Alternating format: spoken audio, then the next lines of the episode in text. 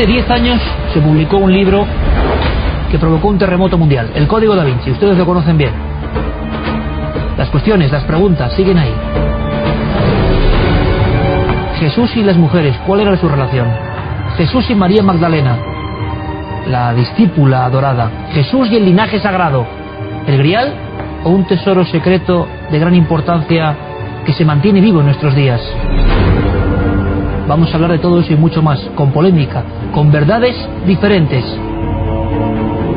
Y además vamos a hacerlo con investigaciones que nos llevan a un lugar muy concreto de nuestro país. Buenas noches y bienvenidos a la nave del misterio. Serán minutos, se lo aseguro, apasionantes. Pero antes, como siempre, la actualidad nunca para. Tenemos informaciones realmente interesantes que no se cuentan en ningún otro lugar. Por ejemplo, si hablábamos de Jesús, hablábamos de Tierra Santa, hablábamos de enigmas antiguos, caramba, parece que esos enigmas siguen siendo un gran reto. Un gran reto en Egipto. Cuenta la leyenda y la verdad que el 80% de lo que queda por descubrir está debajo de la arena.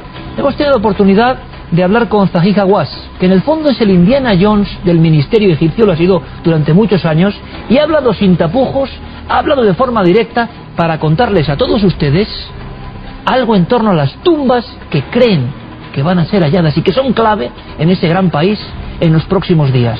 Algunas de esas tumbas guardan muchísimos secretos. Aunque el doctor Zahir Hawass ya no ostente el cargo de ministro de Antigüedades de Egipto, es imposible permanecer indiferente ante sus declaraciones, en ocasiones incendiarias. En su reciente visita a España hemos hablado con él de una de sus obsesiones, la gran pirámide de Keops y la búsqueda de la tumba de este faraón. Descubrimos dentro de la pirámide tres pequeñas puertas con pomos de cobre, dos en el canal sur y uno en el norte. Si viajamos a la época de Keops, encontramos un papiro, el papiro Huescar, fechado en el Imperio Medio, pero basado en su reinado, en el que el faraón llama a sus magos para diseñar su tumba. Esta es la prueba a la que yo me aferro para demostrar que estas tres puertas secretas esconden la verdadera tumba de la pirámide. Creo que la tumba de Keops todavía está oculta dentro de la gran pirámide. Más al sur, junto a la antigua Tebas, se esconde uno de los mayores tesoros del Egipto faraónico, el Valle de los Reyes. Durante años, el doctor Hawass ha excavado en esta necrópolis a la caza de las tumbas perdidas de los grandes reyes y reinas de Egipto. La tumba de Tutmosis II no se ha encontrado todavía. La de Amenofis I no se ha descubierto y tampoco la de Ramsés VIII. Pero lo más importante son las tumbas de las reinas de la decimoctava dinastía que aún siguen perdidas. Yo creo que la tumba de Angesenamón, la esposa de Tutankamón, está allí, y lo mismo podemos decir de la reina Tigi, la esposa de Amenofis III, o de Nefertiti, la esposa de Akenatón. Todas las reinas de la decimoctava dinastía deberían tener su tumba en el Valle de los Reyes. La magia y el misterio de este lugar siguen vivos y seguro que nos ofrecerán nuevos descubrimientos en un futuro. Está claro que en Egipto los misterios permanecen más vivos que nunca. El doctor Hawass así lo cree. Mientras la situación se calma paulatinamente, son muchos los que esperan el regreso del todopoderoso faraón de las pirámides.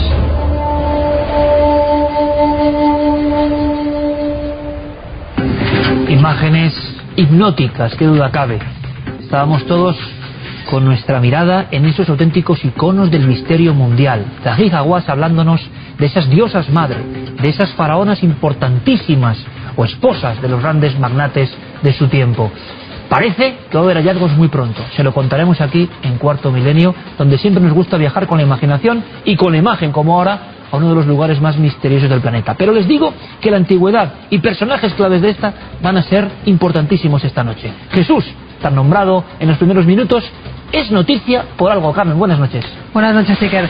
Pues vuelve a ser noticia porque se ha descubierto, bueno, realmente se descubrió en el año 2000, pero se ha dado a conocer ahora una Biblia escrita hace más de 1500 años, en la que hay algunos datos reveladores. Por ejemplo, esta Biblia de páginas negruzcas que está escrita en arameo, eh, dice cosas como que eh, Jesucristo no era el Hijo de Dios, que era un profeta, Pablo era el impostor y que Judas Iscariote fue crucificado en vez de Jesucristo. Además, ha sido oculta esta Biblia mientras estudiaba en el Museo Etnográfico de Ankara porque al parecer eh, el Evangelio de Bernabé, que es el que se cuenta en estas páginas, pues es bastante contrario a lo que dice la Biblia tal y como la conocemos. Tenemos a Javier Alonso, que es un experto en todos estos temas, para que nos cuente la realidad de este extraño objeto hallado en el año 2000. En realidad el texto trata la, del el asunto de la muerte de Jesús y dice que no, eh, que no murió en la cruz. Pero eso es, un, eso es una opinión que sostiene ya el Corán en sí y que, y que incluso algunas sectas cristianas mm, primitivas del, del, siglo II, como los docetistas, ya sostenían que Jesús no murió en la cruz. Simplemente, o, o fue una apariencia o eh, fue otro el que murió, como Simón de Cirene, o Judas, que es lo que dice este texto. No es una opinión nueva. Pero nos sorprende, aunque no sea nueva. Nueva, desde luego, no es para los especialistas a nivel mundial, como el doctor Alonso, al que agradecemos mucho que esté en este programa, porque hablamos de otras vías posibles. Pueden creerlas o no, pero ahí están en la historia, eso sí, escritas siglos después de la irrupción del sin duda enigmático y maravilloso para muchos Jesús de Nazaret. Maravilloso es que alguien haya plantado fuera de este mundo, que haya huertos entre comillas fuera de la tierra. Santi, buenas noches. Esa profecía antigua se acaba de cumplir. Pues sí, Iker, buenas noches. Eh, la incorporación de nuevos países a la exploración espacial está trayendo pues también un cambio de perspectiva. En este caso, ese cambio de perspectiva nos viene de China. China, entre sus planes para colonizar la Luna y colonizar Marte, son mucho más ambiciosos de lo que parece, han ideado un nuevo sistema de bases espaciales autónomas. ¿Y en qué se basan? Se basan en plantar vegetales en esos planetas. ¿Para qué?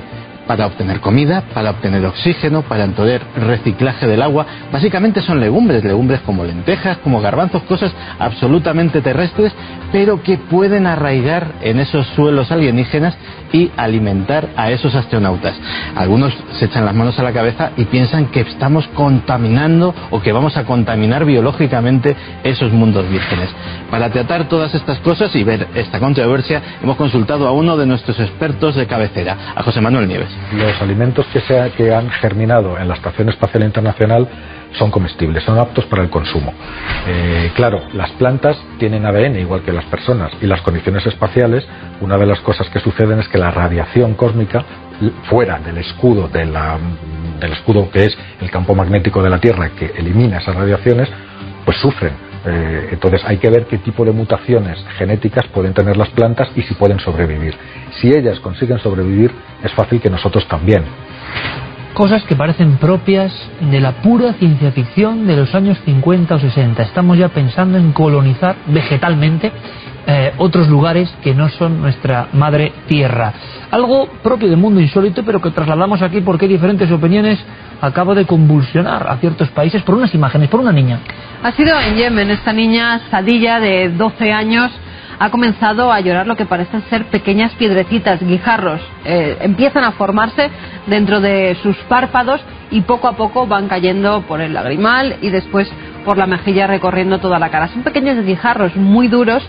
Los médicos que la han investigado no saben cómo se pueden formar en vez de lágrimas estas pequeñas piedrecitas. Están investigando el hecho porque realmente para unos se trata de un milagro, pero para otros ya esta niña es acusada de estar endemoniada por el mismísimo diablo.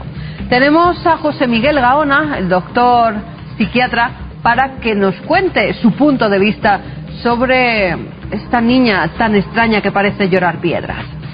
Bueno, cuando supe del caso de que había una niña que al parecer lloraba piedras a través de los ojos, pensé inicialmente en una patología médica como es la litiasis conjuntival o concreciones conjuntivales, que también se llaman, que son de alguna manera como pequeños acúmulos de queratina, de secreciones que se van secando y de alguna manera van produciendo ahí como una especie de pequeña piedrecita o concreción, ¿no?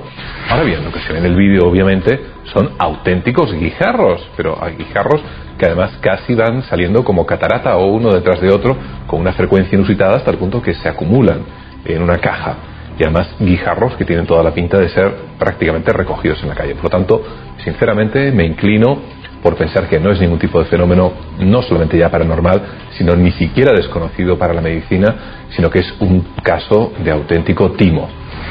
Queda clarísimo, como siempre, el doctor Gaona y nuestra obligación ante imágenes que dan la vuelta al mundo, eh, en Internet, que todo el mundo comparte y dice, tener un experto para que pueda darles una opinión absolutamente especializada. Vamos a marcharnos en barcos que podríamos llamar fantasmas a la deriva. Vamos a conocer una historia de verdad terrorífica, pero que necesita una solución en Zaragoza en unos minutos. Y vamos a entrar enseguida en ese debate sobre Jesús y las mujeres y María Magdalena.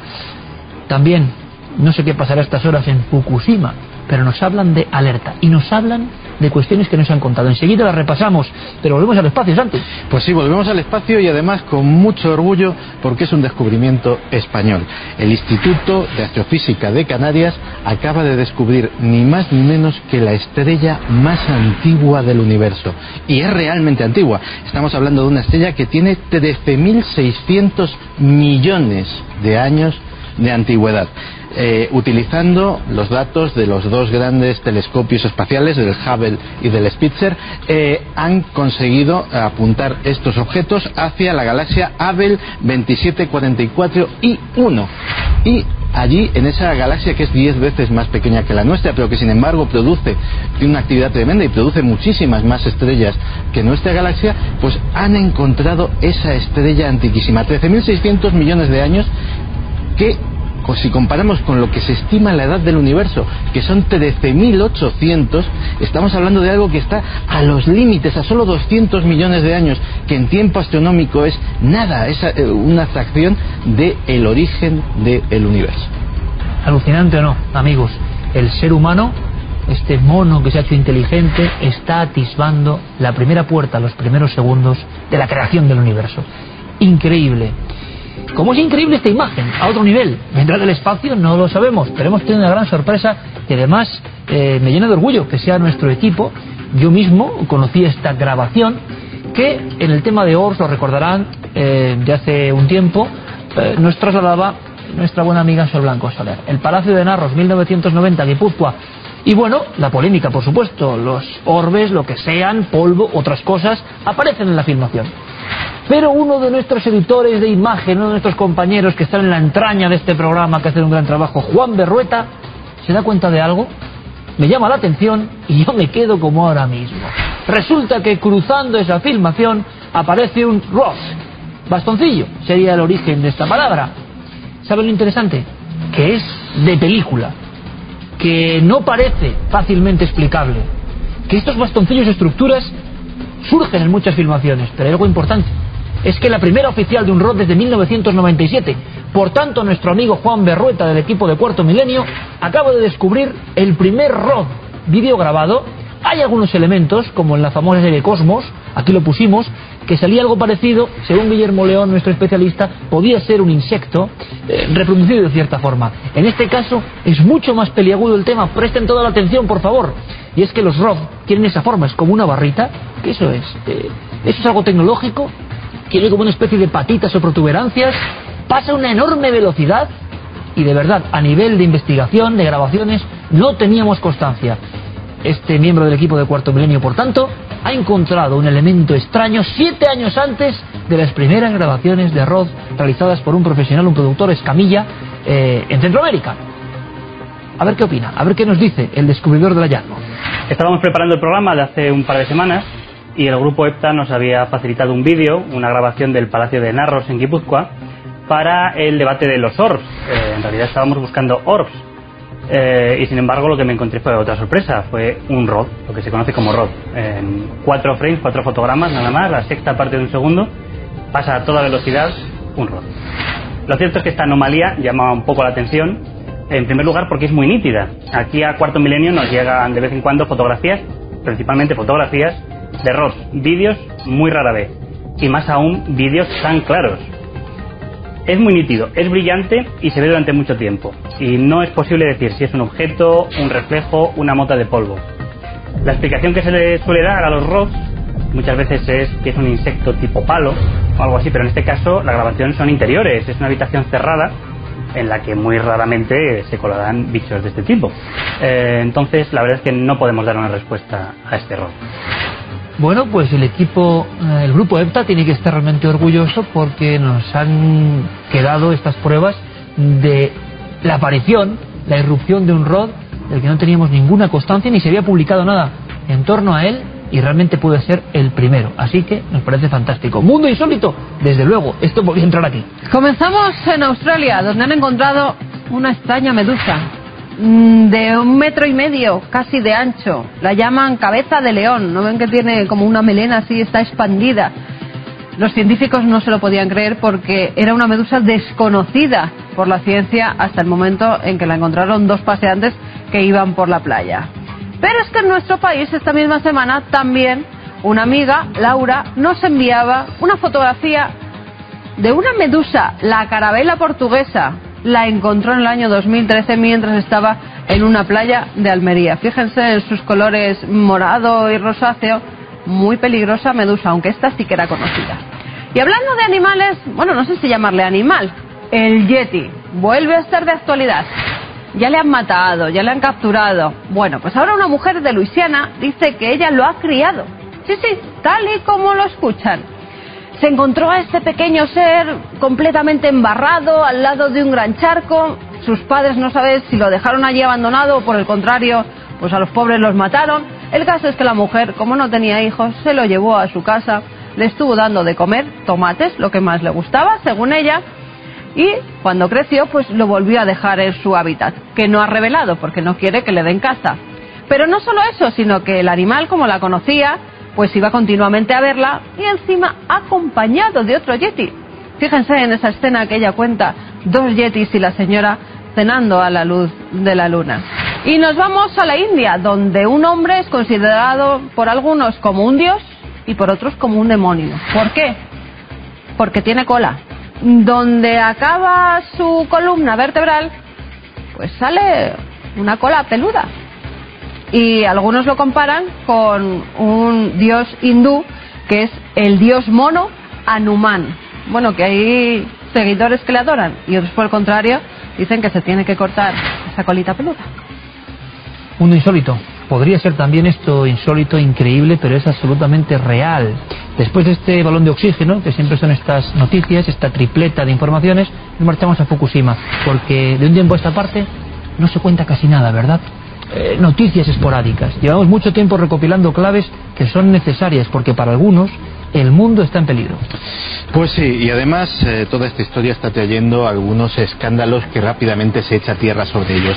El último es el que ha descubierto la prensa al dar noticia de que la Yakuza, el crimen organizado japonés, aliado con TEPCO, la empresa eh, concesionaria de la central de Fukushima, están reclutando indigentes, ancianos en dificultades económicas. ¿Para qué? Para realizar las labores de limpieza en las zonas calientes, tanto de la zona circundante de Fukushima como de la propia central. Es decir, trabajos extremadamente peligrosos que los indigentes están haciendo poco menos que por un plato de comida y que, eh, lógicamente, pues pueden atraerles consecuencias terribles. El nivel de radioactividad en Fukushima es cinco veces superior a lo que se pensaba. Las últimas muestras que se toman son en julio de 2013, es en uno de los pozos entre el reactor 1 y el reactor 2 y eh, los datos que da es un nivel récord de radioactividad, hasta cinco veces superior a lo que se pensaba, con lo cual es una bomba casi a punto de explotar. Y antes hablábamos de consecuencias terribles, sino que se lo digan a 50 marineros del portaaviones USS Ronald Reagan que estuvieron llevando a cabo labores de rescate y de ayuda cuando el tsunami asoló Japón y ayudando también al control de la fuga en Fukushima. 50 de estos marineros, algunos de ellos menores de 30 años, han desarrollado todo tipo de cánceres de tiroides, leucemias, tumores malignos y están planteándose seriamente eh, poner una demanda económica, no solamente para compensarles a ellos, sino para establecer un hospital, un fondo para luchar contra el cáncer de las víctimas de Fukushima. David Suzuki, un científico y muy galardonado, además muy conocido, hace poco declaraba que de producirse otro terremoto tendrían que evacuar Estados Unidos y que sería el fin de Japón. Un terremoto de magnitud 7 es más o menos normal en Japón. Hay un 95% de posibilidades de que se produzca en los próximos tres años. Si esto ocurre, Suzuki va a tener razón. Japón desaparecerá y Estados Unidos tendrá que ser evacuado. Y sí que debe de ser grave el asunto porque eh, en una democracia como es Japón se ha promulgado muy a la chita callando una ley absolutamente excepcional. Una ley que ¿qué permite? Permite a las autoridades o a los eh, concesionarios de, eh, los- de las líneas de Internet censurar cualquier noticia negativa, da igual que sea cierta o no, simplemente que sea negativa hacia Fukushima o hacia lo que está sucediendo allí.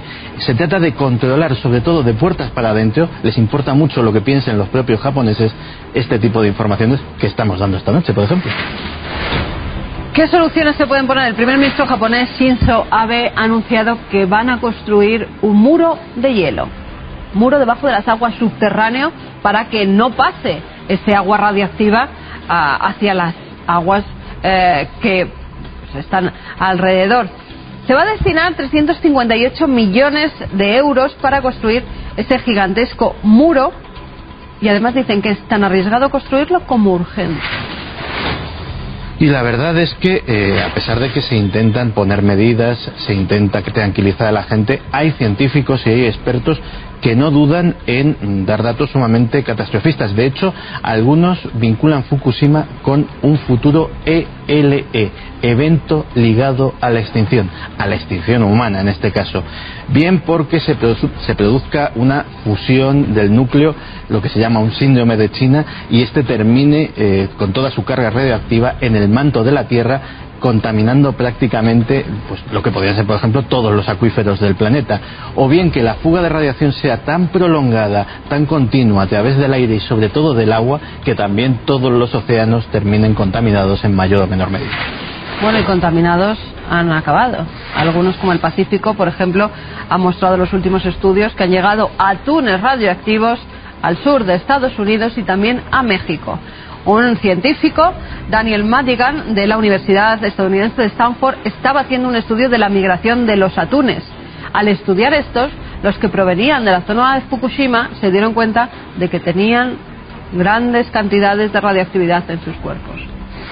Esta información, estas claves que les acabamos de dar, están prohibidas en Japón. Desinformación, manto de silencio. En torno a cuántas historias vitales para la Tierra estará ocurriendo esto ahora mismo. El mar se embraveció y el bramido enorme se convirtió en aquel tsunami que trae, que arrastra estos problemas. Vamos a hablar del mar, de un mar desconocido, de un mar donde hay auténticos barcos fantasma, a la deriva además. ¿Recuerdan las imágenes del Lyubov de un barco cuya tripulación hoy eh, está compuesta de ratas caníbales y del silencio y del enigma? Bueno, pues es que hay muchos más barcos en estas circunstancias y todos ligados a una historia. Los viejos marinos siguen diciendo que parecen tripulados por sus propios fantasmas.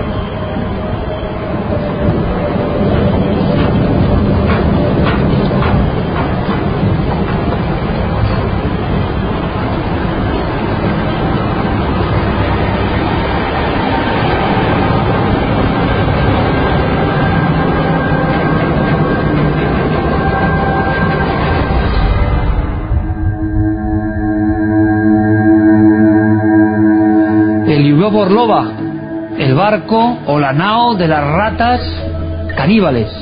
Nos quedamos muy asombrados escuchando a un buen amigo y todo un experto en los temas del mar, a golpe de investigación. Francisco García Nobel, bienvenido una vez más. Es un placer recibirte en este nuevo año. Bienvenido. Muchas gracias, es un placer estar aquí contigo. ¿Y sigues investigando? ¿Sigues lanzando eh, la caña para pescar buenas historias? Y es que además lo hemos dicho siempre, que has venido. El mar tiene ese algo. Tú nos hablabas de las últimas noticias de este buque rarísimo, de este barco, eh, lleno de ratas, que se ha convertido en un mito, pero dejabas entrever algo muy importante y que a mí me deja alucinado, que en el planeta Tierra, en los mares de la Tierra, hay muchos barcos fantasmas a la deriva, hoy en día, Efectivamente. ahora mismo. Efectivamente. Fíjate que desde están contabilizados desde hace 10 años. Y en los últimos 10 años cada año hay una media de 146 buques que naufragan, de los cuales un 42% eh, se hunden y desaparecen. Pero el resto siguen yendo a la deriva por los océanos. Imagínate, eso es contabilizado en los últimos 10 años. Pero de antes hay muchísimos más. ¿Cuántos puede haber? ¿Cuál puede ser el censo, por tanto, de fantasmas a la deriva? Centenares o miles de barcos que son, como, como se ha dicho con el Ibofor Loba, difíciles de localizar, porque aunque parezca, aunque parezca muy fácil que los satélites pueden con sus cámaras detectar la presencia de cada uno, es una aguja en un pajar cada buque dentro de un inmenso océano tiene que haber alguien que, que, se cruce con ese, con ese buque eh, misterioso, ese buque fantasma de las coordenadas y a partir de ese momento sí se le sigue ya permanentemente a través de las cámaras de los satélites. Pero si no, es imposible dar con, dar con ellos. Dicen todos los que escriben sobre, sobre el mar que los que mueren en, los buques eh, que han naufragado y los que mueren, por tanto, en el mar son almas que no descansan nunca en paz y, por tanto, están de alguna forma retornando y volviendo al lugar donde estaban eh, a bordo de los, de los buques de los que fueron tripulantes o pasajeros.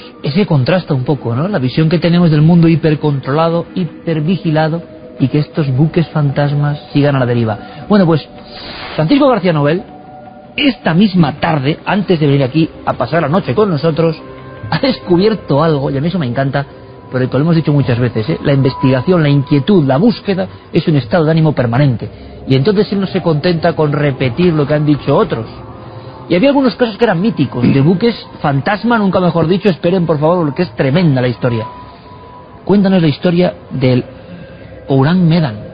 Efectivamente, yo, yo tenía que venir aquí, al programa, y venía con, con la lección aprendida, es decir, con todo aquello que se ha escrito, se ha publicado sobre, sobre el Ourang Meda o sobre otros buques fantasma, pero yo pensaba que debía ir un poco más allá y en los últimos días estaba tratando de encontrar algo que no se ha encontrado a lo largo de los años. El Oran Medan es un buque que en el mes de junio de 1947 lanzó un SOS, un SOS dramático, decía el radiotelegrafista, todos los oficiales, entre ellos el capitán, han muerto, están tendidos en el cuarto de mando posiblemente toda la tripulación esté también muerta. Me estoy muriendo. Y a partir de ahí se hizo un largo silencio. Es el último mensaje. De es el último mensaje. Ese buque estaba en, en, Indonesia, entre Malasia, entre Malasia y, Sumatra, pasando, pasando por el estrecho, navegando por el estrecho, y escucharon varios buques la llamada de, de auxilio y acudieron, acudieron a él. Eh, uno de ellos, el Estrella de Plata, fue el primero en llegar. Eh, Walter, el, capitán, eh, vio el, buque en la distancia, se acercó a él, estaba totalmente desierto, mandó y él estuvo con, ellos una lancha de una lancha de salvamento, una lancha de, rescate y subieron al Oran Medan, que era un gran un gran barco un gran barco mercante todos estaban muertos. Lo primero que encontraron fue en la cubierta eh, varias personas, varias personas muertas. Estaban tendidos en el suelo, mirando hacia, hacia arriba, con los brazos tendidos hacia, hacia el aire y con los ojos desorbitados, mirando hacia, hacia el infinito también. Todos muertos eh, los de la, los tripulantes en cubierta, muerto el capitán, muertos los oficiales y en las, en las calderas, donde sorprendentemente, a pesar de que la temperatura muy alta, 43 grados centígrados, hacía un frío tremendo, también todo eran cadáveres. Nunca llegaron, se ha llegado a explicar qué es lo que había ocurrido. Nunca se supo. Nunca se supo. En el momento en que trataron de remolcar, porque lo que pensó el capitán fue remolcar a ese buque, tirar de él y llevarlo a, puerto. En ese momento empezaron a, a ver fuego. La tripulación de, que estaba tratando de rescatarle eh, salió huyendo. El capitán tuvo que soltar eh, el, eh, el, anclaje que tenía para remolcarlo y en ese momento se produjo una tremenda explosión y el Ouran Medan desapareció. A partir de entonces las hipótesis han sido de todo tipo. No quería dejarse atrapar, ¿no? Claro, ¿qué es lo que pasaba? Que el Euran Medan eh, iba a bordo algún tipo de producto peligroso. Se ha hablado incluso de, experimentos mm, bacteriológicos de Japón eh, que estaban eh, a bordo del, buque, del buque mercante. Se ha hablado de que podía estar abducido hacia otra dimensión. Se ha hablado de muchas cosas. Y lo que sí es cierto es que en ningún momento después se ha sabido nada oficial de la existencia de ese buque. El Ouran Medan... O sea, navegaba, nunca mejor dicho, en el mito, entre la verdad y el mito. Claro, el Ouran Medan no existía, pero no existía en modo alguno. No está en los registros de la Lloyds, no está en ningún tipo de registro oficial y es como si fuera un buque que alguien hubiera inventado. Y fantasma. Un buque totalmente, totalmente fantástico. Pero ibas tú y encuentras algo. Pero voy yo y leyendo la letra pequeña, que es lo que nos dicen muchas veces en los bancos y en esos sitios, hay que leer la letra pequeña. Pues leyendo la letra pequeña de muchos documentos que he podido tener en mis manos, yo he podido acceder a, al original de unos, bueno, al original, he conseguido yo las páginas de un periódico de Indonesia, escrito en holandés, en 1948, que cuenta la historia de Laura Medan. Y sorpréndete. Como noticia. Como noticia, pero y sorpréndete Cuenta además que existió un tripulante que sobrevivió a aquella catástrofe. Era un alemán que logró sobrevivir, fue rescatado por unos misioneros en Indonesia y le hacen una entrevista. Hay una entrevista con ese tripulante que cuenta él que lo que transportaban era ácido sulfúrico y es lo que produjo esa tremenda, esa tremenda explosión. Sin embargo, lo que no aclara todavía es por qué murieron antes de la, antes de la explosión, eso no lo aclara en ningún momento, pero sorprendentemente tiene tres cosas que son, eh, yo creo, claves. Son tres fotografías, una del barco que hundiéndose. nunca habíamos visto ni sabiendo un poco de estos temas. Una del barco hundiéndose después de la explosión, lo cual de alguna forma certifica que Laura Medan existió. ¿Te parece que sea brevemente contemos un par de casos más de estos que son tremendos y permanecemos atentos a esta investigación. Tendremos noticias del Ouran Medan. Claro que sí. Vamos con el Octavius, otro nombre así, ¿eh? Claro que sí. Vamos a zonas mucho más frías. El Octavius, el Octavius es un buque que nos trae de, actualidad algo que buscaron que buscaron muchas personas eh, desde el siglo desde finales del siglo XVI, finales del siglo XV, principio del XVI, que era el mítico estrecho de Anián, llamado así por eh, eh, la tierra de Anián que descubrió Marco Polo, cuando buscaban un paso que conectara Europa con la parte occidental de las, de las Indias, de la tierra descubierta de, de, América, evitando, evitando la, la, la, larga travesía que tenían que hacer por, o bien por el Cabo Buena Esperanza o por el, por el Cabo de Hornos para ir hasta China eh, a comprar eh, y a comerciar, a comerciar, a traer las mercancías de, el gran atajo, ¿no? El gran atajo. Lo que se ha llamado después el paso del noroeste. Bien, pues hay un buque que era el Octavius, un velero que salió de, Inglaterra para ir a China a mercadear eh, y después regresar de nuevo a Inglaterra. Se perdió en la tierra de, de Barrow.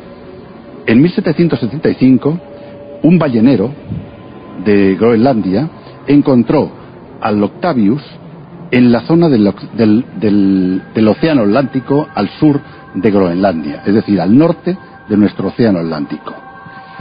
Encontró al barco, vio a lo lejos un barco, que estaba, un velero, que estaba totalmente sorprendente, esto muy misterioso, totalmente lleno de escarcha. Se acercó, se acercó ese ballenero al, al velero y encontró a toda una tripulación totalmente congelada, pero como si estuvieran en actividad permanente, parados en el, parados en el tiempo. Eso ocurrió en 1775, cuando se fue el capitán de ese, de ese buque mm, de Groenlandia a ver las dependencias del Octavius, encontró en la mesa del capitán el libro de bitácora y se sorprendió con el libro de Bitácora porque decía que estaba escrito eh, en la longitud 160 oeste, latitud 75 norte, y había sido escrito en 1762. Es decir, 13 años antes, 13 años antes del momento en el que lo encuentran. Lo encuentran en el Atlántico Norte y había sido escrito el cuaderno de bitácora en la punta de Barrow, al otro extremo, al otro extremo del Océano Ártico, muchos miles y miles de kilómetros. El libro de bitácora dice, ya no notamos el frío. Hace mucho frío, pero no notamos el frío. Eh, posiblemente no salgamos de esta. No notamos el frío. Debe ser, debe ser tremendo cuando hace tanto frío que ya no notas el frío. y en ese momento incluso hay una persona, uno de los tripulantes, que estaba tratando de, de, prender el fuego porque se les había apagado el fuego y ese fue el problema y él lo cuenta en el libro de bitácoras, se nos ha apagado el fuego y estamos con el pedernal tratando una vez más, una y otra vez, de prender el fuego y no lo conseguimos. Ese tripulante está congelado con el pedernal en la mano tratando de encender el fuego y está en esa actitud totalmente congelado. Hay un niño, hay un niño, hay un niño pequeño debajo de una chaqueta y un tripulante que, que está sin chaqueta y su chaqueta está en el suelo. Cuando miraron lo que había debajo de la chaqueta, había un niño pequeño que estaba abrazado a un oso de peluche. Tremendo, tremenda la historia de Octavius. ¿Te parece, Paco, si, si eres capaz en un minuto y medio de contarme? Sé que es difícil, pero en esa misma zona han pasado muchas cosas. El Baikimo sería otra historia, ¿no? Sí, el, resumirla? el Baikimo eh, es, una, es un buque eh, eh, cuya historia sucede en la misma, en la misma zona del Ártico. Queda además atascado en, en Punta Barro, en el mismo, El mismo sitio. un poco maldito. Llevaba pieles, un cargamento de pieles y entonces una banquisa, eh, eh, una superficie, de, como sabes, de, hielo, ahí queda atrapado y no puede continuar. La tripulación y el capitán deciden, bajar porque parece que la banquisa está aprisionando de tal modo el buque que peligra la existencia del buque. Bajan, tratan de salvar algunas pieles, no pueden y se van a una localidad lo más próxima posible. Esto ocurrió en 1931. Fíjate, 1931 a partir de aquel momento, ellos un tiempo después tratan de acercarse para ver qué cuál ha sido la suerte que ha corrido el Baichimo y ven que ha desaparecido. El Baichimo desaparece en 1931 de ese lugar donde desembarcó la tripulación y a partir de entonces y hasta la fecha, el Baiquimo aparece y desaparece en distintas zonas del mar de Beaufort, en el, en el océano Ártico, y cuando alguien trata de acercarse él, a él y tratan de, rescatarlo y, de sacarlo de aquel lugar, siempre sucede algo, una tremenda ventisca o algo que hace que tenga que la, gente que, bajar, de, apearse de, del barco y desaparece de nuevo, para aparecer un año después o meses después. O sea, aparece y desaparece. Quería ser errante. Quería ser fantasma a la deriva. En vez del holandés errante, quería ser el canadiense errante. Madre mía, son solo otras historias, ¿eh? Yo sé que Paco está trabajando en un montón de cosas, pero vaya historias, vaya historias. Por eso, eh, muchos amigos y amigas que ven el programa, ¿cómo es posible? Un barco a deriva, las ratas, es que al final eso se queda en nada, comparado con lo que hemos contado ahora mismo, y que nos demuestran además que el mar es como una frontera secreta, una frontera no bien conocida tierra adentro. Siguen pasando muchas cosas. A esta misma hora, cientos, miles de fantasmas a la deriva continúan surcando los mares del mundo. Es maravilloso y Pablo, como siempre, te agradezco un montón que nos cuenten cosas y que aprendamos ¿eh? y nos emocionemos con historias mar adentro. Vamos a hacer una cosa que es hilar historia con historia. Vamos a hablar de un tema muy polémico, muy polémico, se anunciaba al principio del programa, y para eso tenemos que ir un momento a por dos libros. Dos libros que fueron históricos, importantísimos. Hace 10 años estalló la bomba llamada Código da Vinci. La tenemos aquí. No es nuestra habitual biblioteca del alma, pero sí que es una evidente señal de algo que cambió el mundo. Dan Brown, eh, basándose en este otro libro, El Enigma Sagrado, basándose hasta el punto de que estos autores eh, demandaron a Dan Brown sin ningún éxito. Pero ante los millones de ejemplares, ¿verdad? Pueden estar de acuerdo con Dan Brown, en desacuerdo. ¿Qué libro más bello? ¿Qué libro más nefasto? Eso da lo mismo, yo no voy a entrar en valoraciones. Lo cierto es que puso en la idea colectiva 70 millones de ejemplares vendidos en todo el mundo la idea de que no nos contaron la verdad. ¿Y qué verdad secreta estaba ahí? Y nos revelaba Dan Brown, a través del libro o con la película. Pues le contaba el enigma sagrado. En un pequeño pueblo de Francia, un cura tiene un tesoro. Un tesoro que no es material, un tesoro que es un secreto, una lista de nombres. Esos nombres serían los integrantes de una sociedad secreta. Priorato de Sion. ¿Qué custodiaba esa logia secreta? ¿Cuál era su gran valor, su tesoro no monetario? Saber que el grial, sí, la copa que tenemos aquí con la calavera, no era una copa en sí, sino era la representación del sangral, la sangre real, el linaje real, que emparejaba a Jesús de Nazaret, ni más ni menos, con María Magdalena. Y que a través de ahí había una dinastía real y solo unos pocos conocían ese gran secreto que podía hacer temblar los cimientos de la Iglesia Católica. Que después la Iglesia cambió el discurso. Un discurso que venía de muy antiguo y que hablaba de la diosa, de la feminidad, del auténtico ser sagrado. Y cómo en cierto momento de la historia, justo después de Jesús, sus auténticas palabras se tergiversan. Se cambia completamente. Eh, hay lugares de España que les van a sorprender, donde esto del enigma sagrado se cumple, y en otros muchos sitios, donde hubo otros curas parecidos a la Val-Sonier de Rennes-le-Château que dejaban sus criptogramas como adorando a la Madalena de una forma muy especial y como queriendo dar a entender que ellos sabían algo más, sabían el gran secreto de la logia perdida, la logia que veneraba eh, la sangre real. Bueno, vamos a hacer una cosa importante antes de eso. Como las posturas están tan encontradas, tan tremendamente encontradas, eh, en torno a si Jesús fue el primer feminista de la historia, en torno a si Jesús adoraba realmente a las mujeres, en torno a si Jesús estuvo de pareja con María Magdalena, si todo esto es un absoluto mito, mmm, un bestseller sin más, o tiene una fuerza histórica, vamos a intentar arrojar un poco de luz, ¿les parece? Con dos buenos amigos, dos amigos que vienen para enseñarnos. ¿Será verdad todo esto? ¿O será un bluff del que ya casi nadie se acuerda? Y un debate a dos bandas básico, fundamental, viene a continuación. Eh, vamos a ver luego un reportaje de Nacho Ares buscando claves, en el fondo todavía vivas para algunos, de toda esta historia que nació con fuerza en España hace 10 años a través del Código da Vinci, que venía de mucho antes, desde luego. Pero quiero presentarles, además es un lujo, se reincorpora, porque él siempre ha estado en nuestro equipo, y ustedes lo saben, asesorándonos y apareciéndonos informativos, le damos la bienvenida pues yo creo que al máximo experto en estas cuestiones. ¿Cuál será su opinión sobre todo esta polémica, para muchos herética incluso? Don Antonio Piñero, bienvenido, es un placer. Igualmente, el placer es mío, retomar otra vez y el contacto con la gente es estupendo. Gracias por estar aquí. Autoridad máxima, documentos, seriedad y claro, este tema también tiene algo de emotividad, o mucho de emotividad, y mucho de posiciones encontradas. Maestro Enrique de Vicente, bienvenido. Una vez más. Muy buenas noches. Para mí es un verdadero honor estar junto al profesor Piñero en este debate al que conozco, quiero y admiro desde hace casi 40 años, 30 y tantos. Sin embargo, las ideas son diferentes. Necesariamente. Es bueno, es bueno, incluso es bueno siempre subrayar las diferencias porque con eso yo creo que todos aprendemos. Enrique, ¿eres capaz en un minuto de contarme tu idea inicial? Luego veremos el reportaje, como digo. Jesús y las mujeres. Se ha hablado del primer feminista de la historia, se ha hablado de un revolucionario, se habla de todo lo contrario. Lo intentaremos.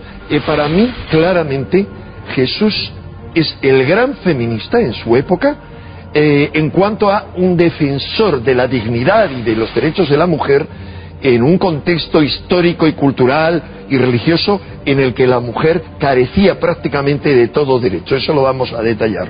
Pero además de eso, es que eh, en su vida tiene una importancia tremenda las mujeres que le siguen y que financian su movimiento. Y la relación que él mantiene con María Magdalena es indiscutiblemente como la discípula predilecta a la que le da realmente lo mejor, lo más importante, y es la primicia de su gloriosa resurrección.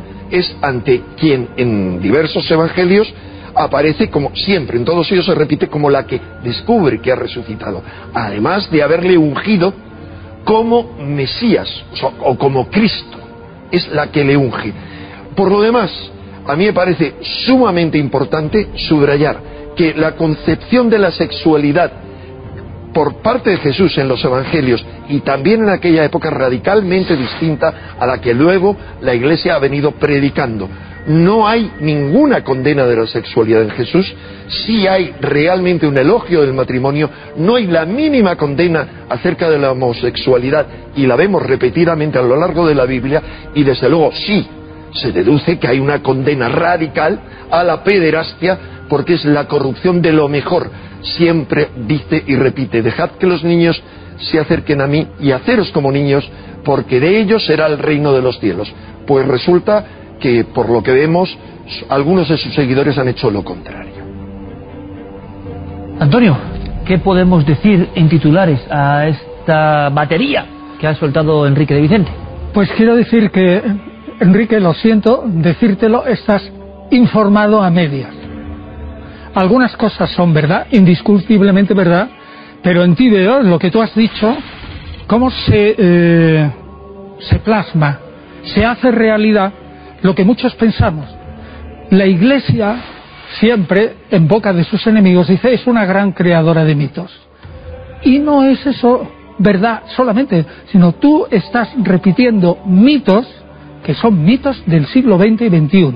Parte de lo que has dicho ha sido creado prácticamente de la nada desde 1970. Por ejemplo, te daré la razón, te daré la razón en algunas cosas y en otras no voy a tener más remedio que decirte que no es así. Antonio, y ya lo siento. ¿Era Jesús feminista?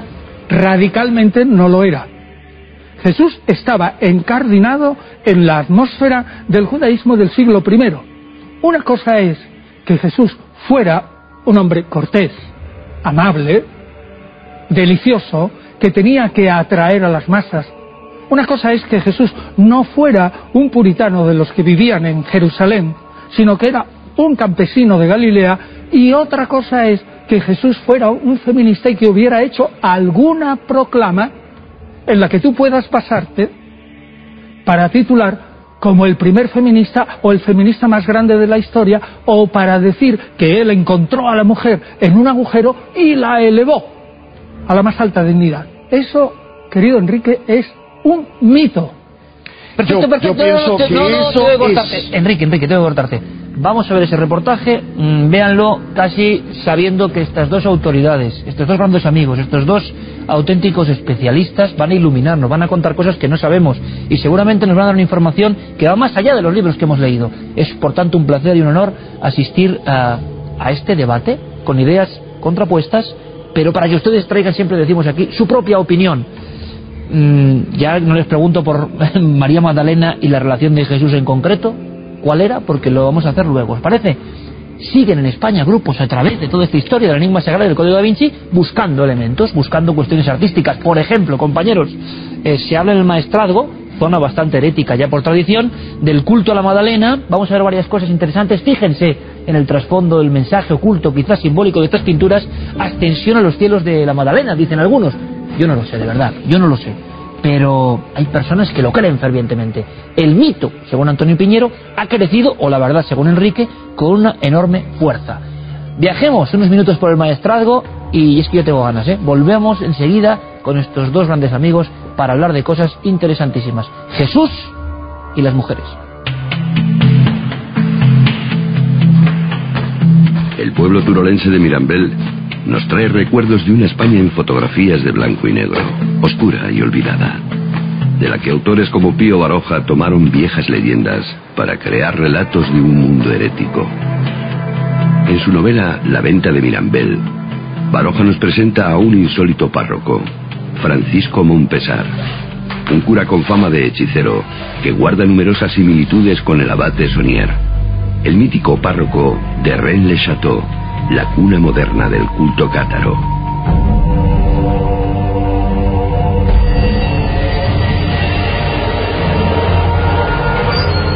A pesar de que siempre se haya pensado que Francisco de Montpesar fue una persona ficticia, eh, han aparecido documentos eh, atestiguando que este sacerdote realmente existió y, y fue sacerdote de Mirambel. No se conocía hasta que la gente empezó a leerlo a raíz de que Pío Baroja trajo, trajo varios ejemplares para que la gente lo leyera. Y parece que a la gente no le gustó que lo que hizo fue quemarlos en, en una hoguera, hicieron en la plaza de Aliaga. Según Pío Baroja, este cura estaba endemoniado, o sea, se dedicaba a hacer aquelarres, hechizos, a buscar en grimorios, encantamientos. También decía que llevaba un perro y tal, negro, que, que era como el demonio. Según sus detractores, Francisco Montpesar llevó a cabo toda clase de tropelías. Como en Rennes les ató, en su iglesia de Mirambel no faltaba la figura de la Magdalena, para él, la esposa de Jesús, a quien rendía un culto herético. La presencia de esta advocación de fuerte raigambre cátara en la comarca del Maestrazgo no es un hecho casual, y Montpesar lo sabía. Es bien interesante comprobar cómo los templarios tienen una altísima devoción por la figura de María Magdalena y una multitud de capillas, ermitorios e iglesias del maestrazgo están dedicados, consagrados originariamente a María Magdalena. No lejos de Mirambel, el cura hechicero debió de quedar fascinado por una de las representaciones más perseguidas por la Iglesia Ortodoxa. En el retablo de Villafranca del Cid, la Magdalena se nos presenta como un miembro más de la Sagrada Familia. Esa escena representa la, elevación de diferentes ángeles de la Magdalena a los cielos. Entonces eh, se considera que es un evangelio apócrifo que, la Iglesia no reconoce y que llama la atención por el hecho de que la Magdalena, al ser una mujer pecadora, mm, teóricamente no podía subir en cuerpo y alma al, al- al cielo. Los más incrédulos han visto en esta representación, única en su género, una versión de la ascensión de la Virgen María, para así amoldarla a la tradición más ortodoxa. Sin embargo, la documentación del siglo XV no deja lugar a dudas. La mujer del retablo es la Magdalena, la esposa de Jesús. lo que hace es dejar escrito eh, los santos o las representaciones eh, que se tenían que pintar en cada una de las, de las partes del, retablo. Y en una de ellas, eh, efectivamente, dice que se representará la, la, la ascensión de, de la Magdalena al cielo. Hay sin duda algunos indicios, algunas huellas, algunos vestigios de que esos eh, descendientes de, de los cátaros huidos, convertidos en artesanos, algunos de ellos, en que eh, participan en obras arquitectónicas, pictóricas o escultóricas, tienen la tentación de dejar alguna huella, algún vestigio del relato fundacional de su cristianismo alternativo.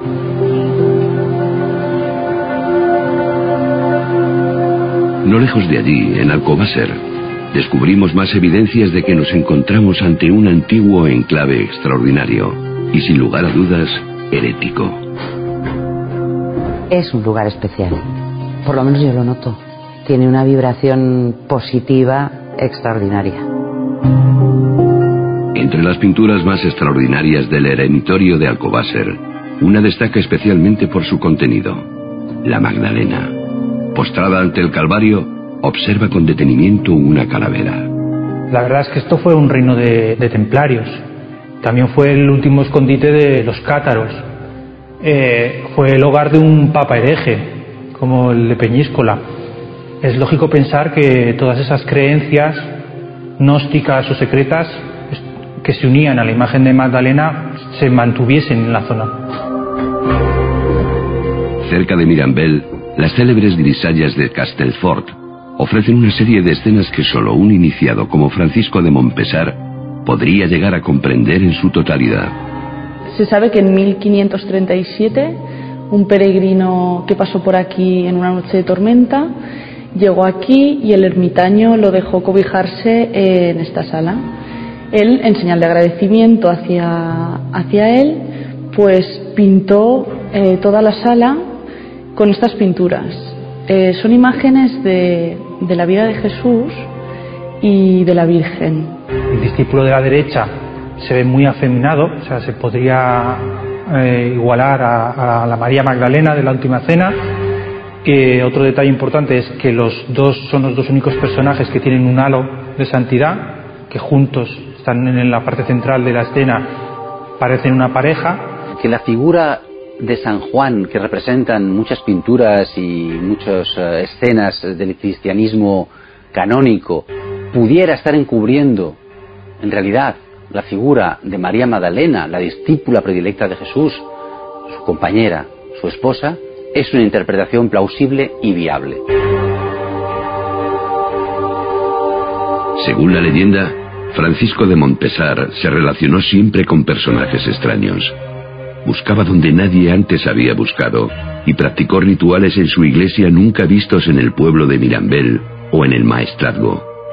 Sin embargo, tras esa historia se esconde seguramente una realidad más incómoda, algo que solo los símbolos y las escenas de las pinturas nos pueden ayudar a comprender.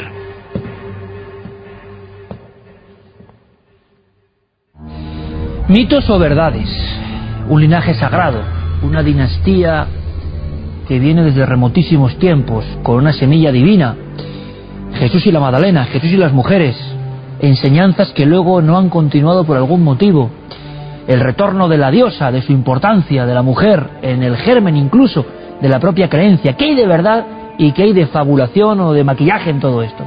Como decía, vamos a aprender, es una de esas buenas ocasiones. Ahora hay millones de personas escuchando esta clase vehemente como son ellos y a nosotros nos encanta y a ustedes seguro también porque aquí lo importante es que las personas crean lo que están diciendo y en eso tenemos mucha suerte. María Magdalena, evidentemente, un personaje muy seductor que se ha puesto, es trending topic, diríamos hoy, ¿eh, Enrique? María Magdalena, en el inconsciente colectivo. El código da Vinci, criticado o venerado, nos da igual, la pone ahí. Eh, todo el mundo siente un enorme interés. Y yo le pregunto a Enrique de Vicente para empezar el debate, ¿fue la esposa de Jesús de Nazaret? Bueno, aquí nada podemos afirmar con ninguna certeza acerca de Jesús. ¿Cuál es su relación? Pero, pero eh, si yo tuviera que decir sí o no, yo diría sí. Eh, no solo eso, sino que los grandes hombres, los grandes genios de la Iglesia no pueden llegar a tanto. Pero el gran San Bernardo, que para mí es la máxima columna y revolucionaria de la Iglesia, la denomina la novia mística de Jesús. Él no puede decir la esposa. Vamos a ver, cierto es que no era obligatorio, como han dicho muchos, y como explica muy bien el profesor Piñero en su libro Jesús y las mujeres, no era obligatorio en la época que un rabí o que un hombre normal o que un rabí, un rabino como lo era Jesús, eh, se casara. Menos entre los esenios, de los cuales pudo haber recibido influencia, que rechazaban el matrimonio muchos de ellos. Pero hay, para mí, demasiadas evidencias de que podía ser perfectamente su compañera. Vamos a ver, las bodas de Caná. Eh, es una boda realmente misteriosa, no se sabe de quién es, podía ser perfectamente la boda de Jesús. Pero segundo, resulta que María Magdalena indiscutiblemente, además de estar siempre con él en los evangelios, en los cuatro evangelios canónicos, está a los pies de la cruz, junto con otras Marías y Juan. ¿Qué hace a los pies de la cruz eh, María Magdalena y sobre todo, qué hace cuando va a lavarle y a ungirle a eh, la tumba donde le habían eh, mm, dejado, que hace una mujer que no es de su familia. Para mí esto chirría. Un reo, un reo de muerte. Alguien que había Vamos sido a ver, Enrique, ¿puedo hablar? Sí, Por supuesto. claro. Bueno, pues mira, eh, ¿puedes decirme en qué pasaje o, o en qué esas famosas evidencias te basas tú antes de la cruz para decir que María Magdalena estaba siempre con Jesús? Yo no conozco ninguna. Mira, la historia antigua es como un gran rompecabezas, como un puzzle, que tiene mil piezas y los historiadores solo tenemos cien. Con esas cien piezas tenemos que construir una escena que la gente vea que es posible dentro del siglo I. ¿Y dónde surge esto, Antonio, por tanto? Entonces, ¿de dónde surge? ¿Puedes decirme algún pasaje de los evangelios? Pues muchos. sí, Uno tras otro. Perdón, dejo Pero aparte, dímelo. dejo aparte eh, esos evangelios gnósticos que tú no es que conozcas bien, que tú has he hecho la yo. edición en castellano.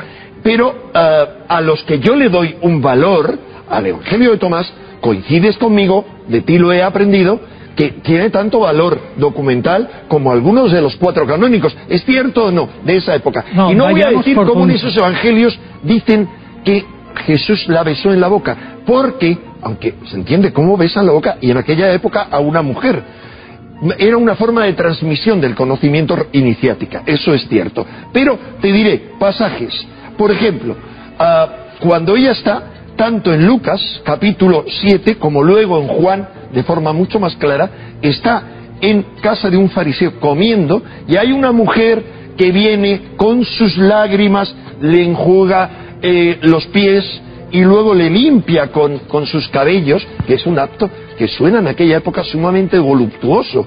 Pero luego, además de eso, le unge. Posteriormente, y tenemos que concluir que es la misma mujer, aparece en casa de Simón el leproso y unge esta María su cabeza con ungüento. Ungir, tú sabes mejor que yo, que significa la unción es nombrarle el Cristo. Cristo o Mesías es el ungido, es decir, le manifiesta públicamente como Cristo. Para, para Enrique. Antonio Peñero no. Perdona. El único texto, único, que aparece antes de Jesús en la cruz, Jesús y María Magdalena, es el capítulo 8 al principio en el que aparecen tres mujeres.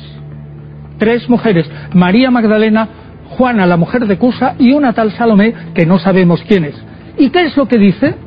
Exclusivamente, Jesús había echado del cuerpo de María Magdalena siete demonios. Sí, así ¿Qué es. significa eso? Así es. O que había estado gravísimamente enfermo en la antigüedad.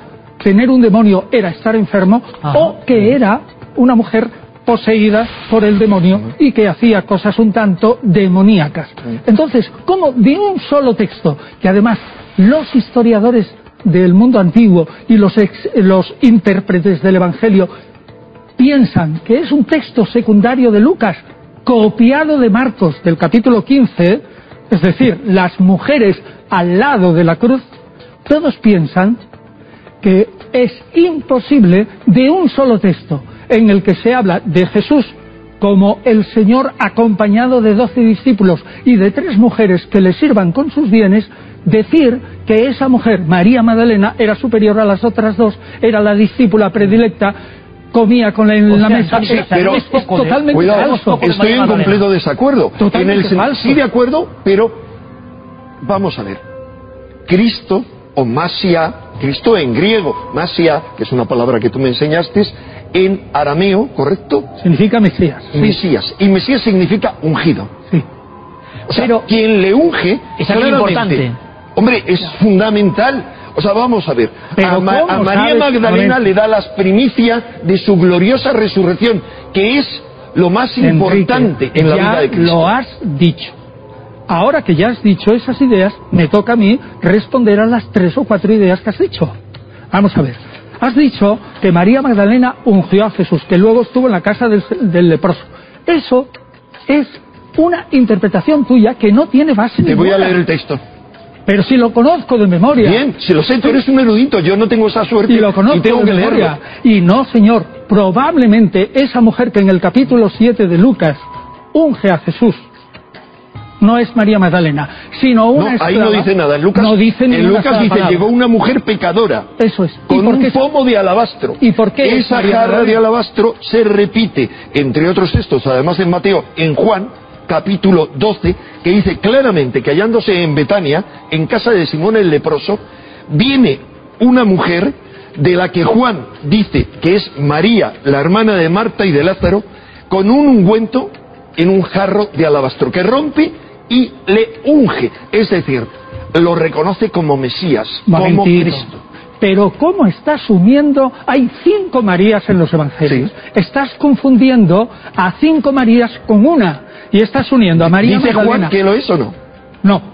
Dice no Magdalena, No. dice eh, María, la hermana de Marta y de Lázaro. Pero que una no es María Se ha identificado siempre a María Magdalena como la hermana de Marta y. Tradicionalmente, yo estoy de acuerdo de que no hay base en los evangelios para identificar. vayamos a una cosa más que Ah, parece muy entonces, interesante. no, un Antonio, momento, Iker, si no hay base en los evangelios para identificarla, ¿para qué estás diciendo delante Eh, de la gente Antonio, que... porque reconoce conmigo que base realmente hay poca para la mayoría de las Pues cosas. entonces no Hay digas. que- no, porque yo uno eso, insisto, junto con lo que luego evangelios apócrifos y evangelios gnósticos, bueno, evangelios apócrifos, lo único que hay, digamos, más antiguo, hablan de María y lo que luego leemos en otros textos posteriores. A María Magdalena se la reconoce, también como yo que hay una mención por parte de uno de sus enemigos en el siglo II a que había una iglesia de María Magdalena como una iglesia. Vayamos ahora con eso, Enrique, pero importante, Antonio. Por tanto, absoluto. tú has dicho algo muy importante porque sabemos que hay millones de personas en España que creen en esto, que leyeron esto y que piensan en la historia no contada de la Iglesia y la relación entre María y Jesús. Bien, María Pero Magdalena. es que no es verdad, ¿De dónde surge eso, Antonio? ¿Me lo puedes contar fácil? Que sería el gran reto, ¿no? Lo puedo En tu opinión, ¿de dónde surge este mito falso? El mito falso surge de una homilía del Papa León I hacia el 490, que es el primer testimonio en el que un Papa en una homilía mezcla cinco figuras de María, o cuatro, hay algunos que mantienen cuatro, y las junta en una famosa prostituta. Pero él sabe perfectamente que está haciendo un- una operación ilegal en los evangelios porque es simplemente concentrar las figuras de María en una para que la gente vea que hay ahí un- una pecadora y que el Espíritu Santo vía Jesús ha transformado a esa pecadora en la discípula de Jesús.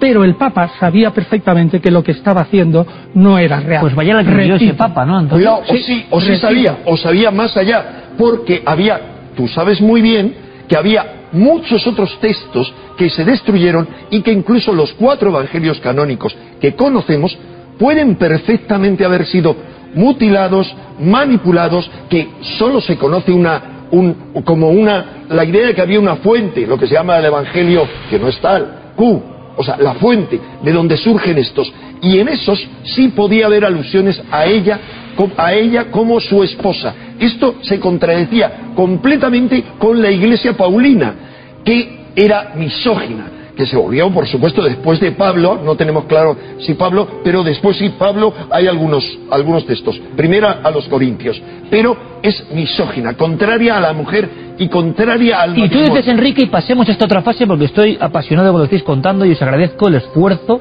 No es sencillo, pero sé que todo el mundo lo está entendiendo. Vayamos, hemos hablado de María Magdalena, dos posturas clarísimas, lo han visto.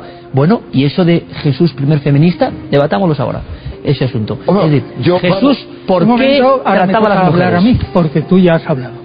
Vamos a ver, para que un individuo sea feminista, tiene que romper claramente en el siglo I con el estatus de toda la sociedad que era claramente machista. ¿Estamos de acuerdo? Dime solo sí o no. Totalmente. Cítame algún solo, uno solo pasaje de los evangelios en el que Jesús haga alguna proclama del mismo modo que proclama el matrimonio monogámico, del mismo modo que proclama la resurrección de los muertos o que proclama eh, la, la penitencia o el reino de Dios. Señálame un solo texto en el que tú puedas defender que Jesús hace una proclama igualitaria y que pone a la mujer, la saca del hoyo y la pone al mismo nivel del hombre. ¿Hay Enrique. alguno? No hay no, cuidado, ni uno. cuidado. Ni eh, uno. Perdona, primero, primero, yo no voy a citar la- concretamente la cita porque no soy un, erudito como, como tú. Pero He si no tiene- este tema. Segundo, como te he dicho, los evangelios necesariamente han tenido que ser manipulados. Es mi defensa. Eso sería tema de otro debate. Cuando establecemos una comparación aún entre los tres sinópticos y desde luego la diferencia con el de Juan, o sea, hay diferencias claras. Para mí hay evidencias posteriores de una manipulación. Pero además de eso, Jesús es alguien que burla en muchos pasajes eh, el rechazo absoluto a la mujer. Tú sabes que la mujer en aquella época era casi poco menos que un Kleenex, que solo podía salir No de casa verdad. la mujer casada hombre para ir a la sinagoga. ¿No es verdad, Antonio? No es verdad. Está perdona, contra- perdona, No aquí, es perdona, verdad. adúltero. Tú sabes que el adulterio se castigaba con la muerte. ¿A quién se mataba? Al hombre también. Sí, pero como tú sabes, todo el problema era con las mujeres, porque las mujeres eran las que podían tener la descendencia y no interesaba que el ganado, porque para mí a la, a la mujer se la reducía a esa condición, a la productora de la prole, productora del ganado. Sí, la mujer tenía Jesús. poder, tenía poder en el Antiguo Testamento en la cama. Enrique, tú serías tan amable de en vez de decir 20 ideas a la vez, decirme una sola y que yo te pueda... Porque aquí has dicho cinco o seis cosas. Por ejemplo, una, una, dices que la mujer era un Kleenex y estás confundiendo... Estoy haciendo una exageración. Y estás confundiendo diversas sociedades que había en el mundo del siglo I y sobre todo en Palestina. Una cosa podía ser la sociedad de Jerusalén, la capital, y otra muy distinta, la sociedad de Galilea, donde todos los judíos estaban en contacto con paganos. Fíjate, en Galilea las mujeres iban al campo, llevaban las cosas del campo y comerciaban en nombre de sus maridos en los mercados. Eran tenderas, eran cantineras, cantinas. ¿Eso es un Kleenex? No, pero me estoy refiriendo a que Jesús, donde proclama su evangelio, donde se proclama como el Mesías, es en Jerusalén, a donde Jesús presenta la batalla. Jesús es un luchador, Jesús ¿Cuánto es un revolucionario, Jesús es un antisistema, Jesús era feminista. Es un texto de un teólogo notable, de Leonard Sweetler. No Hombre. es considerado en absoluto este individuo en círculos científicos. vale, está en, ca- en Catholic World. Permíteme, Enrique, católico. existe esa conciencia, yo no sé si nueva. Decías, es muy interesante, Antonio, una, una fecha, 1970 o los años 70. ¿Por qué? Porque surge esta especie de, en tu opinión, No, porque- feminista. No, porque se publica un libro muy importante en la Universidad de Harvard, In Memory of Her, en memoria de ella, en la que se centra justamente en la escena de Lucas del capítulo 7 que decía antes Enrique de Vicente, y eh, allí Schlüsser Fiorenza, una famosísima profesora, empezó por primera vez a enfocar el estudio de los evangelios desde el punto de vista de las mujeres y marcó un antes y un después. Y luego vino una catarata de estudios en los que muy pocos dieron la razón totalmente a esta profesora de Harvard y muchos otros, que es la situación de ahora, la matizaron de tal manera que la opinión que estoy defendiendo yo es la común dentro de la investigación científica, mientras que lo que defiende Enrique, que son normalmente generalizaciones, muchos textos, muchas evidencias, eh, los evangelios gnósticos sin concretar absolutamente nada, es lo que no hacemos nosotros. Lo cierto Cuidado, cuidado, pero, pero eh, reconoce conmigo que la idea de que Jesús no solo estuvo casado con María Magdalena, sino que ella estaba embarazada y que tuvo descendencia, cosa que yo niego, ese sería otro tema, el tema de la descendencia, pero es una idea antigua, es una herejía que está ya bien establecida, al menos en el siglo XIII. Eh, Ah, pongo pero- ejemplos. Hay multitud de ejemplos en la iconografía, pero hay en eh, el monasterio de Santa María del Screus, en Tarragona, hay to- un montón de imágenes en las que primero se ve a María embarazada claramente por un vestido transparente al pie de la cruz. María de pie y también embarazada, y luego María con dos niños. Es una herejía con la que, insisto, yo no coincido porque creo que se debe Pero a un- significa que hay un arrastre tremendo. Sin porque duda. otra cosa, Enrique, tú hiciste un bestseller enorme que fue Las claves, Claves ocultas, ocultas del del, Código Código Da Vinci. Tenemos el que de las mujeres de Antonio. Peñero para que ustedes vean que hay publicaciones que además tuvieron un enorme eco. Bien, pero me hablas, que sería la última parte de este debate, que tiene muchos más debates, de luego, de por qué, que yo te trataría esto, el enorme impacto de esto. ¿Por qué el mundo entero se rinde ante esta visión nueva? Vamos primero con Enrique, de... ¿De qué? De reivindicar la diosa perdida. Vamos a ver, es que es esencial.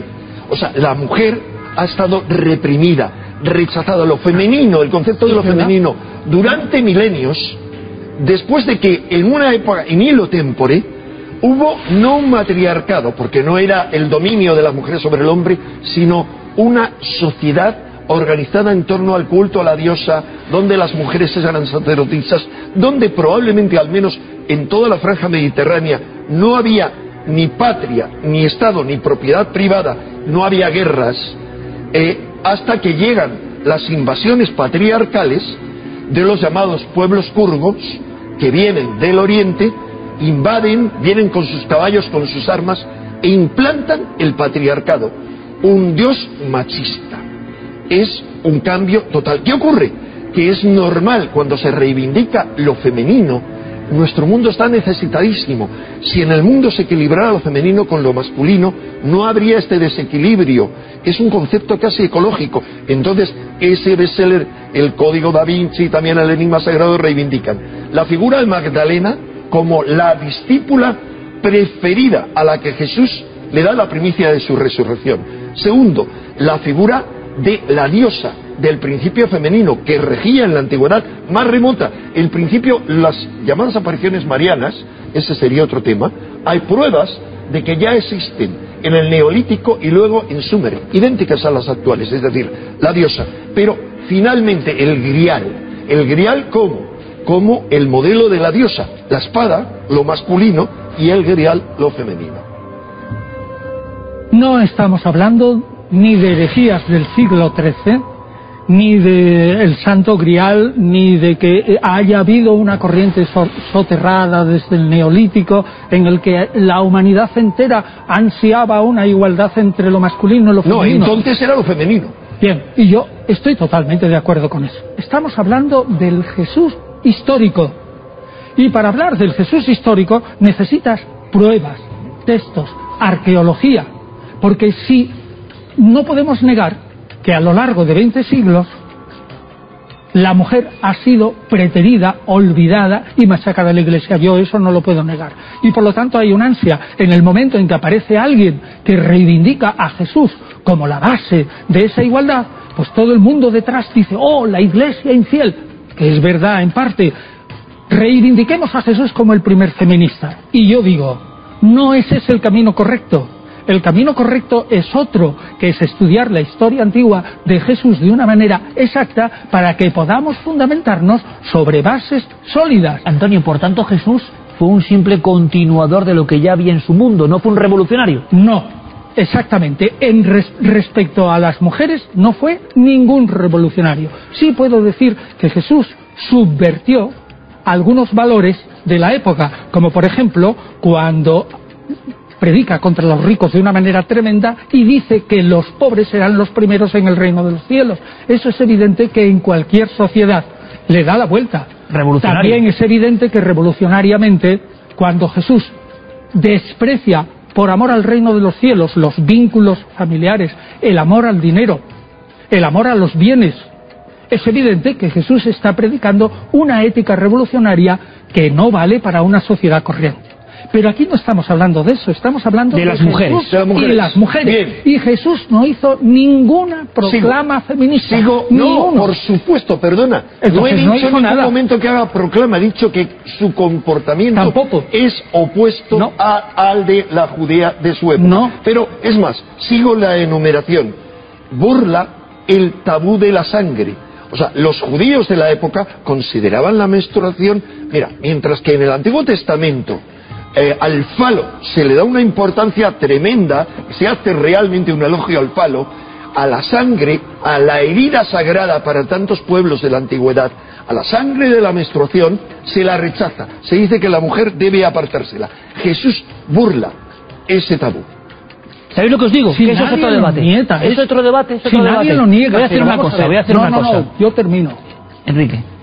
No, gracias. No, no, no, Antonio, no tenemos más tiempo. No tenemos más tiempo. No tenemos más tiempo, pero te invito, te invito, claro, pero no tenemos más tiempo, no tenemos más tiempo, compañeros. Sí, sí, sí, sí, sí. ¿Sabéis lo que nos damos cuenta? Nos damos cuenta que hemos hecho un esbozo. Pero la figura de Jesús, todo lo que sabemos o no sabemos de él, caramba, yo sé que va a interesar. Y menudo dúo para aproximarse a esos misterios. No los gastemos hoy. No los gastemos esta Necesitamos ser serios y necesitamos ir a los textos y a la arqueología, no afirmaciones generales en contra de los. ¿Qué era Jesús? Menudo debate. Y revoluciones de Jesús, milagros. Hablaremos de eso, de verdad. Yo estoy encantado, he aprendido algunas cosas. Os agradezco muchísimo el esfuerzo por contar esto tan sencillo y será solo una primera parte, os lo prometo. Gracias a los dos. Ha sido un auténtico placer, de verdad. Vámonos con Misterio 4.0 menudo cambio de la Magdalena, los adoradores de la Magdalena, lo que han contado aquí, a la tecnología punta.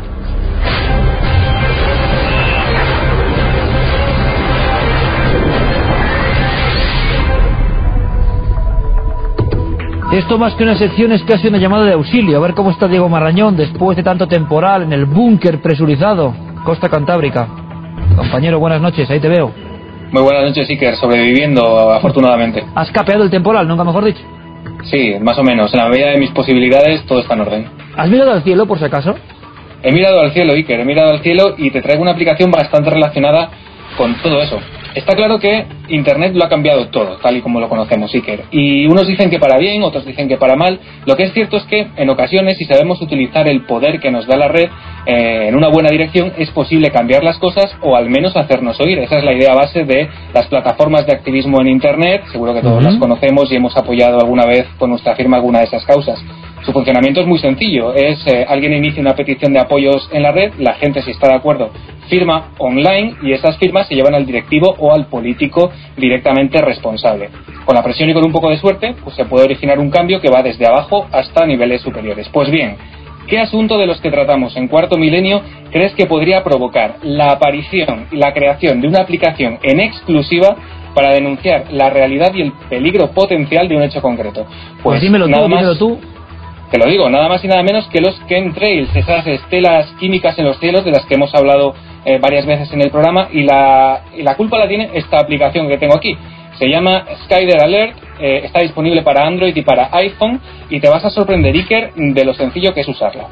A ver, cuéntanos. Yo te, te decía mirando al cielo, ¿no? Y desde luego, eh, efecto denuncio y misterio se juntan en este tema. Hemos visto además que hay posiciones absolutamente reconciliables. Venga, naveguemos dentro de ese sistema de acercarnos a este extraño misterio de los últimos años en nuestros cielos.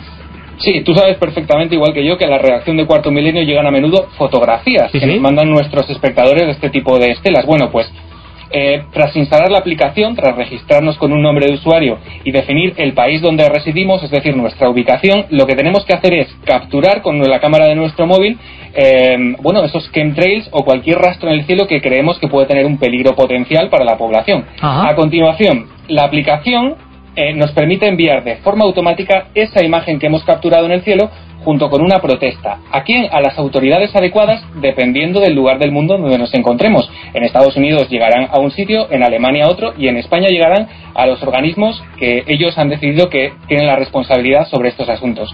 Eh, la denuncia se puede enviar a través de correo electrónico e incluso a través de Twitter. Lo que esta aplicación hace en definitiva es facilitar esa gestión.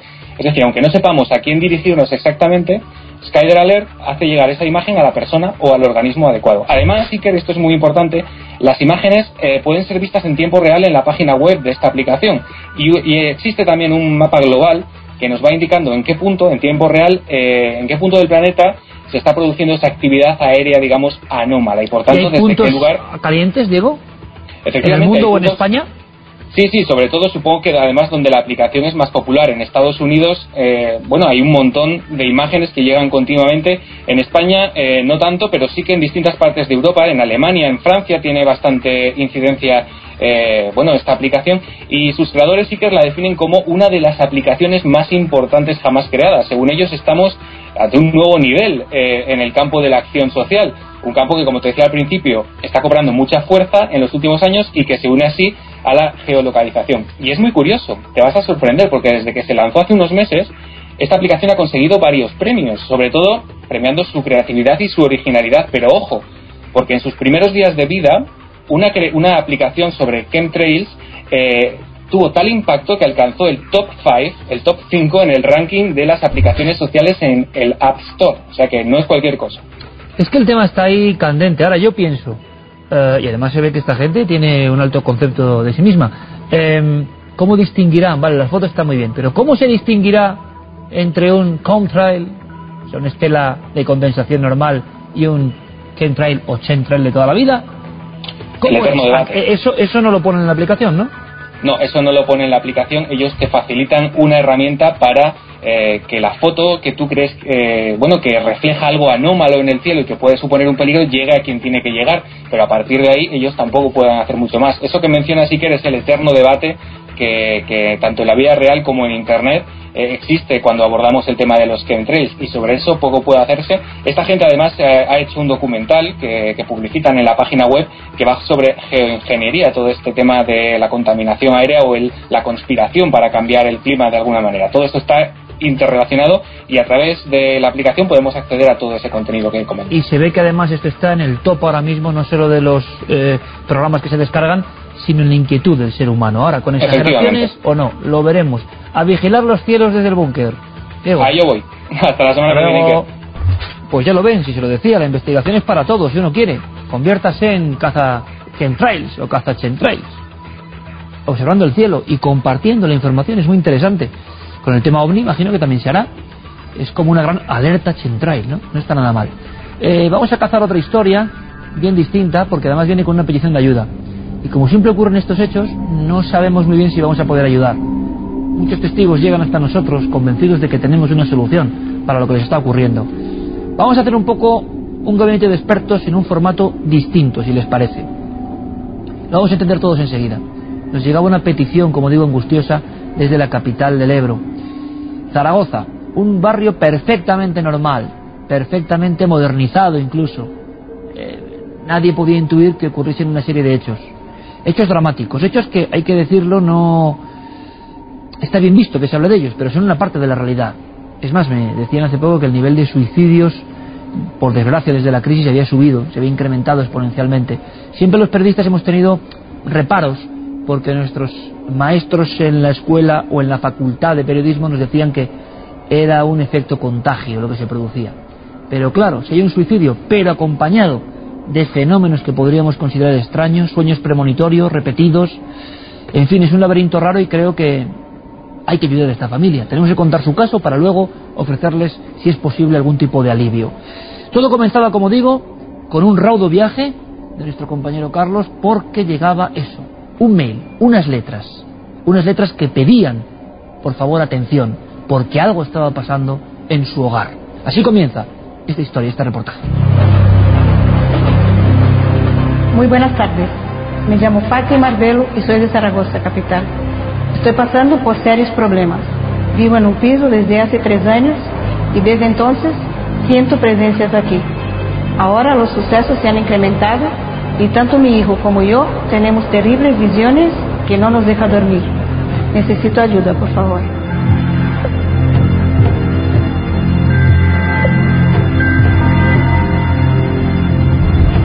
Hace tan solo unos días, Cuarto Milenio recibía por correo electrónico este preocupante mensaje de Fátima Arbelo. Una madre angustiada por su familia y atormentada por la extraña visión de su hijo Sergio cayendo desde la ventana de su habitación. Un insólito espejismo que le impide descansar noche tras noche. No, no es sueño. No es que me duermo y estoy soñando, no. Son visiones. Y eso duele muchísimo porque, vamos, da miedo. Es ahí, la visión siempre es ahí mismo, esta, esta ventana. La visión es del se cae, yo lo miro y me entra un, un pánico, un dolor, es un dolor como si fuese real, es terrible.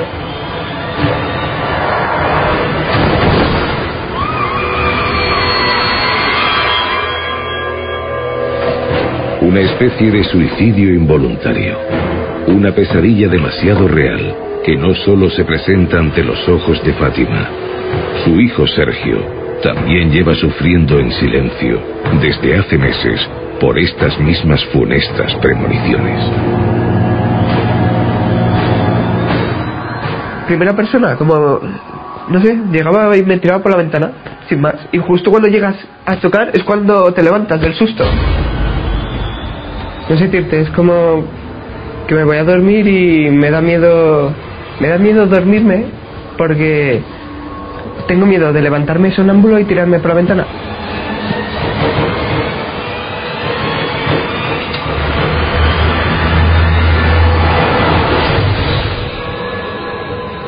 Era como que él, él está bien y de repente le entra ese miedo, esa angustia de, de despertarse por la noche y no, no la necesidad, sino como que quería tirarse, como despertarse sonámbulo y sin él ser consciente tirarse, como si alguien decidiese por él, como que alguien se lo quería mostrar. Yo sé que aquí pasa algo, ¿vale? Sé que aquí pasó algo. No sé qué, nunca supe qué. Durante todo este tiempo, la desesperación de Fátima ha ido en aumento. Extrañas presencias impregnan supuestamente su hogar. Pero, ¿quiénes pueden ser? ¿Tuvo lugar algún trágico suceso en el piso o en esta comunidad? Para su sorpresa, hace unos días su casero y algunos vecinos empezaron a resolverle algunas de estas preguntas. Mi hijo está sufriendo, le conté un poco, por encima, porque claro, da un poco de corte. Y él me ha dicho, bueno, efectivamente, eh, hace unos 10 años un niño pequeño cayó por la ventana y murió. La prensa decía que se subió al radiador que está debajo de la ventana, estaba media abierta y perdió el equilibrio y se cayó.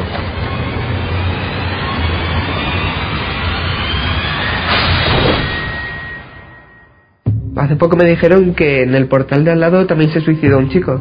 Otro vecino ha dicho que también una chica del otro portal. Ese portal, el 14 es a la izquierda y el otro es aquí a la derecha. También jovencísima, también se tiró, pero los vecinos no saben, saben, saben que se ha tirado, que se ha suicidado.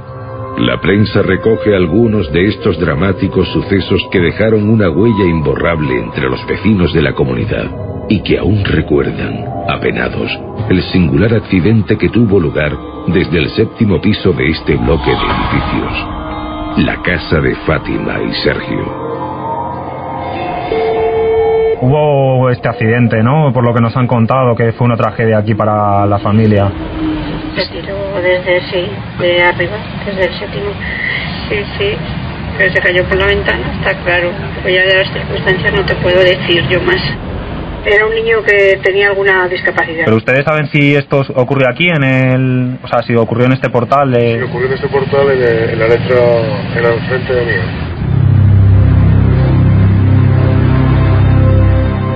Creo que él está aquí, bueno, puede ser otra, otra, otro ente, ¿no? Pero sí que creo que quiere comunicar algo, porque si no, no estaría, no se hubiese ido. Es que es verdad, es como el miedo que tengo es yo tirándome por la ventana. Pero igual es justo lo que vio él, ¿sabes? Es igual fue lo último que vio, asomándose a la ventana y tirándose. Las sospechas de esta familia parecen confirmarse. Un accidente podría explicar los misteriosos fenómenos que desde hace meses llevan produciéndose en su piso. Sin embargo, las insólitas visiones y presencias no han dejado de cesar. Quizá, como en cualquier otro relato de terror, todavía quedan demasiadas piezas sueltas por encajar en una escena que en ocasiones resulta demasiado real.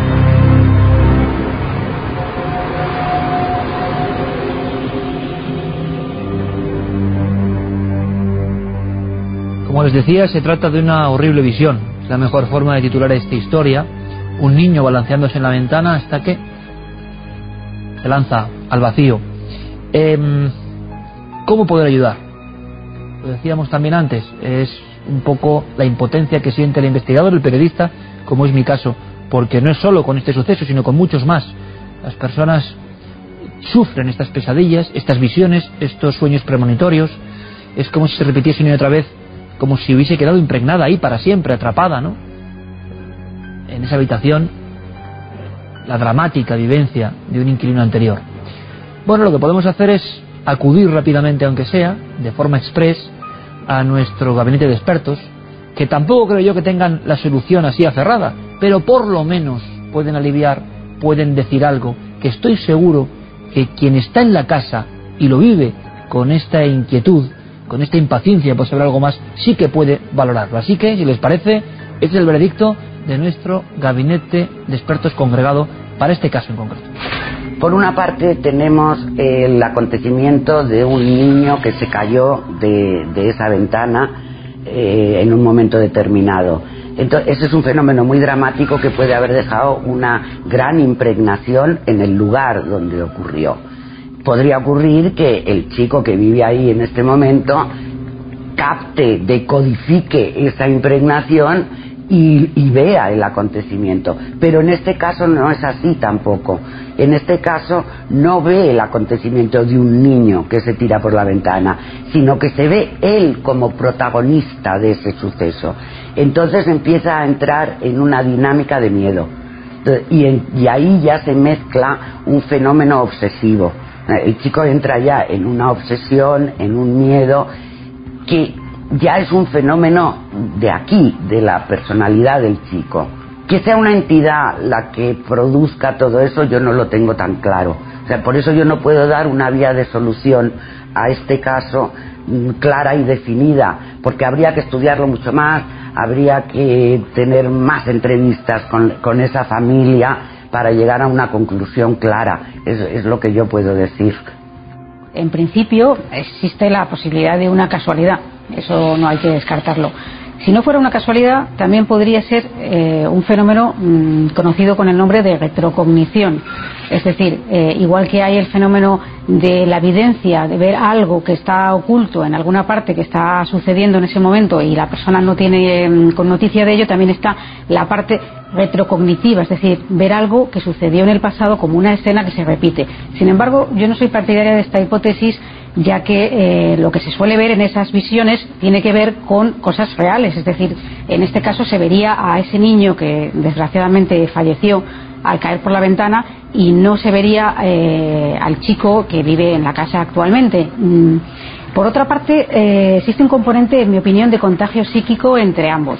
Es decir, la madre puede estar influyendo en, el hijo, en, la interpretación de lo que el hijo ha podido ver, y el hijo a su vez en la madre. ¿no? Eh, hay un problema aquí y es que cuando se inicia esta especie de espiral de, pescadilla que se muerde la cola de, mm, de, contagio psíquico, cualquier cosa sirve para justificar lo que se cree haber visto y eso genera un cierto componente de obsesión. En mi opinión, para tranquilizarles, yo les diría que eh, en principio no deberían de tener miedo a que pueda pasar nada de esto y mm, sí que solicitaría en, cierta forma algún tipo de ayuda externa eh, profesional de otra índole que les pueda venir bien para tranquilizarse en, la medida de lo posible eh, y no tener esta sensación incómoda viviendo en, la casa. Ahí están las opiniones de nuestro gabinete. Espero que les sirva a esta familia y que desde luego esa angustia vaya desapareciendo. Ojalá sea así. Vamos con otra historia que tiene su mezcla de angustia y de melancolía, dicen muchos pero que impacta, porque millones de personas han cambiado su existencia o han tenido una revelación con este libro que les voy a presentar en la Biblioteca del Alma. Enfilamos rápidamente de nuevo hacia ese querido sector. Es el libro mm, más vendido de la historia de Francia, 200 millones de ejemplares. Más vendido de la historia de Francia que tiene muy buenos escritores a lo largo de los siglos. Es el libro más traducido, 200 lenguas. Es un libro escrito en un tiempo de guerra, pero que habla de cosas muy distintas. Y es un libro que a muchos nos obligaron a leer y que no entendimos nada, yo el primero. Pero tiene diferentes capas de lectura. Y para muchos es un libro que conduce directamente al más hondo de los misterios. ¿Quieren conocerlo? Vamos a ello. Un editor americano, al tener en sus manos las primeras cuartillas, una copia de las primeras cuartillas de esta obra, eh, dijo muy emocionado que era esta conocidísima obra que yo les presentaba antes sin nombrarla, una fusión perfecta entre espejismo y maravilla, em, entre milagro y misterio.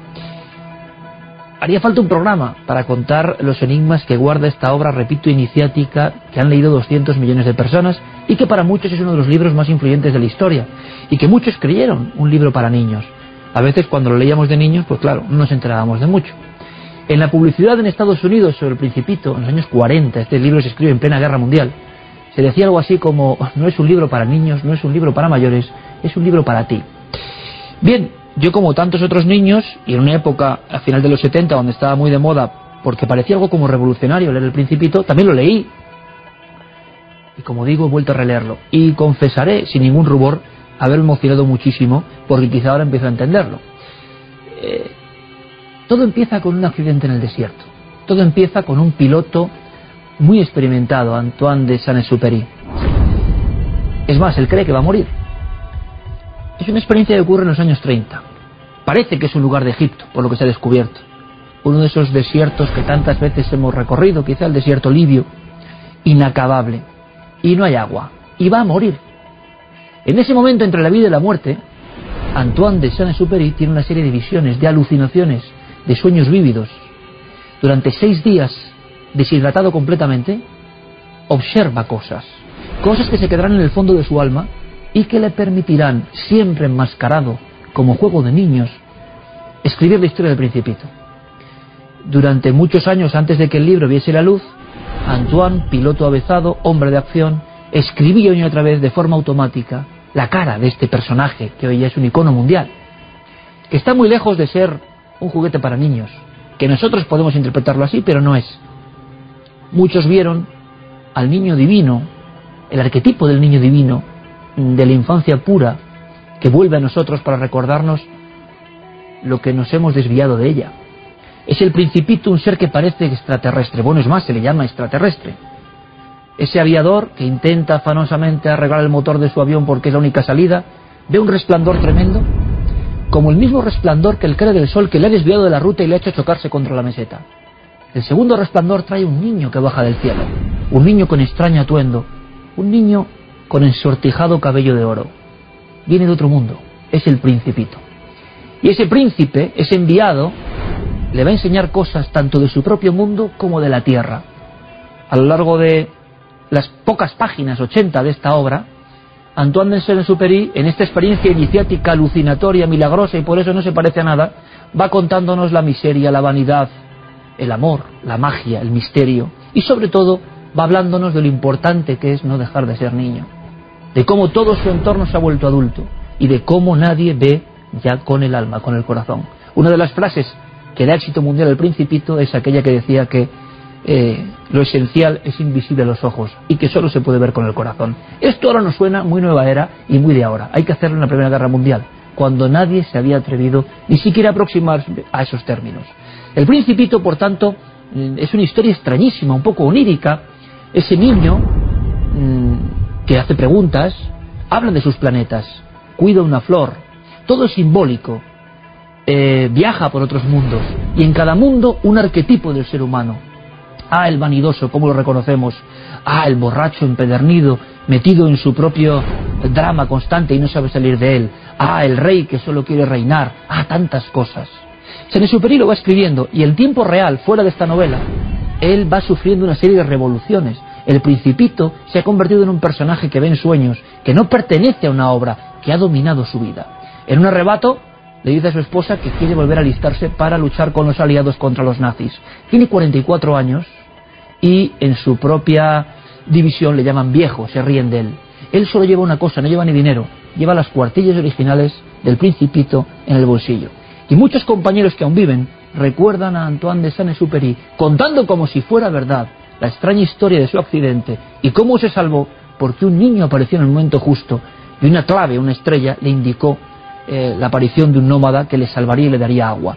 Pero que él volvía en su mente y otra vez a ese paraje desértico, donde un día, como si fuera real, apareció un niño que le mostró el secreto de la vida. Y el único secreto era no envejecer, seguir teniendo, decía él, cinco o seis años dentro del corazón. El contraste entre la vida adulta y lo que nos trae el principito es un shock brutal. Un shock que ha embrujado a mucha gente. Un shock que ha hecho que muchos lectores, 200 millones de lectores, se hayan reencontrado con eso que no podemos vender ni regalar, que es nuestra alma más profunda, nuestra visión de asombro. Eso traía el principito, el asombro constante.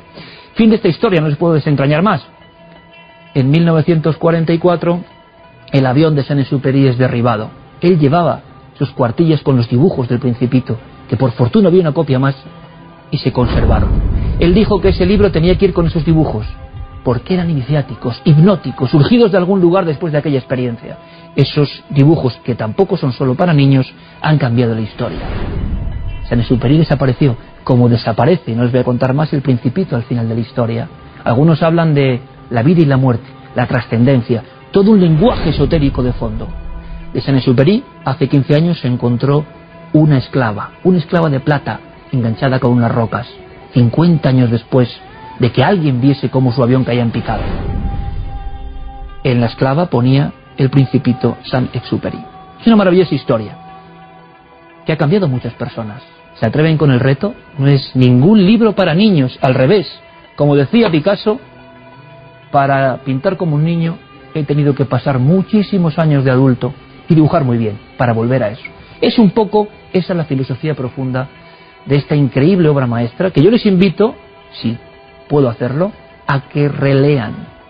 No cuando eran niños, ahora, ahora, relean y reencuéntrense con ese pasado misterioso, asombroso y luminoso. El arquetipo del niño divino en un niño extraterrestre, el principito. Vamos más allá. Vámonos a las fotografías, a los píxeles, a la fría fotografía quizá después de esta historia, pero que nos devuelve, ¿verdad?, a la absoluta realidad. Fotografías de los espectadores de cuarto milenio.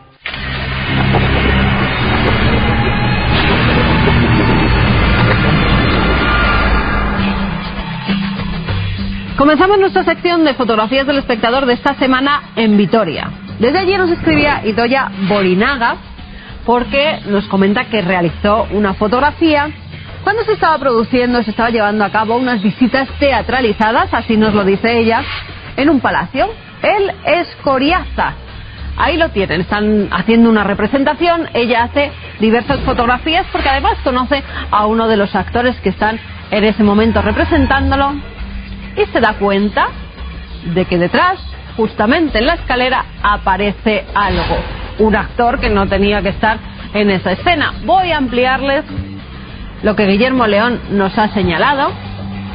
Ella en un principio además nos comenta que bueno, que fue un hospital de mujeres para luego convertirse en un hospital de tuberculosos, que hay cierto halo de misterio en este palacio y que ella piensa pues que puede ser algo extraordinario, extraño. En un principio también pensó que podía tratarse de una planta, como si vamos a las fotografías principales, vemos que aquí hay dos maceteros grandes con plantas, pero que al cabo de los días, cuando vio la fotografía, pues fue a ver si verdaderamente estaban esas plantas y que allí no había planta alguna, sí que estaban los dos maceteros de abajo, que qué puede ser. Guillermo nos dice que verdaderamente no se ve muy bien porque no hemos podido sacar ni siquiera, eh, ahí lo tienen, parece un manchurrón negro, ¿verdad? No se asemeja a una planta o a lo mejor por estar tomada la fotografía desde muy lejos se nos pierde esa perspectiva. Pues caben esas dos posibilidades. La verdad es que no hemos podido solucionar 100% esta fotografía. Una planta o un actor que no tenía por qué estar allí. Vamos ahora con la siguiente imagen que nos enviaban, en este caso desde Galicia, Juan Manuel Hermida. Eh, no nos da el lugar exacto, nos dice que es una localidad entre la provincia de Pontevedra y de Orense y que existe una roca que cuando pasas por la montaña, pues esa roca parece que es una virgen, que como curiosidad nos enviaba el documento. Vemos que es una zona que está cerrada, que está cercada, y esa imagen que nos dice como de una virgen, aunque a nosotros nos parece más como un encapuchado, como alguien de la Santa Compañía, porque parece que lleva un manto negro y un caperuzón, ahí lo tienen, pues la verdad, dice Guillermo, que claro, que tiene que ser una roca, pero que a nosotros se nos asemeja no a una imagen virginal, sino más bien a todo lo contrario, a una imagen más fantasma. ¿Ustedes qué creen? ¿Tienen fotografías tan insólitas, tan extrañas como las que les he mostrado esta semana. Ya saben que hay dos vías de contacto si quieren enviarnos sus imágenes y que las analicemos a través del correo electrónico cuartomilenio.4.com y el apartado de correos 18189 con el código postal de Madrid 28080. En las redes sociales, muchas gracias por seguirnos. Ya saben que nos tienen que buscar en Nave del Misterio.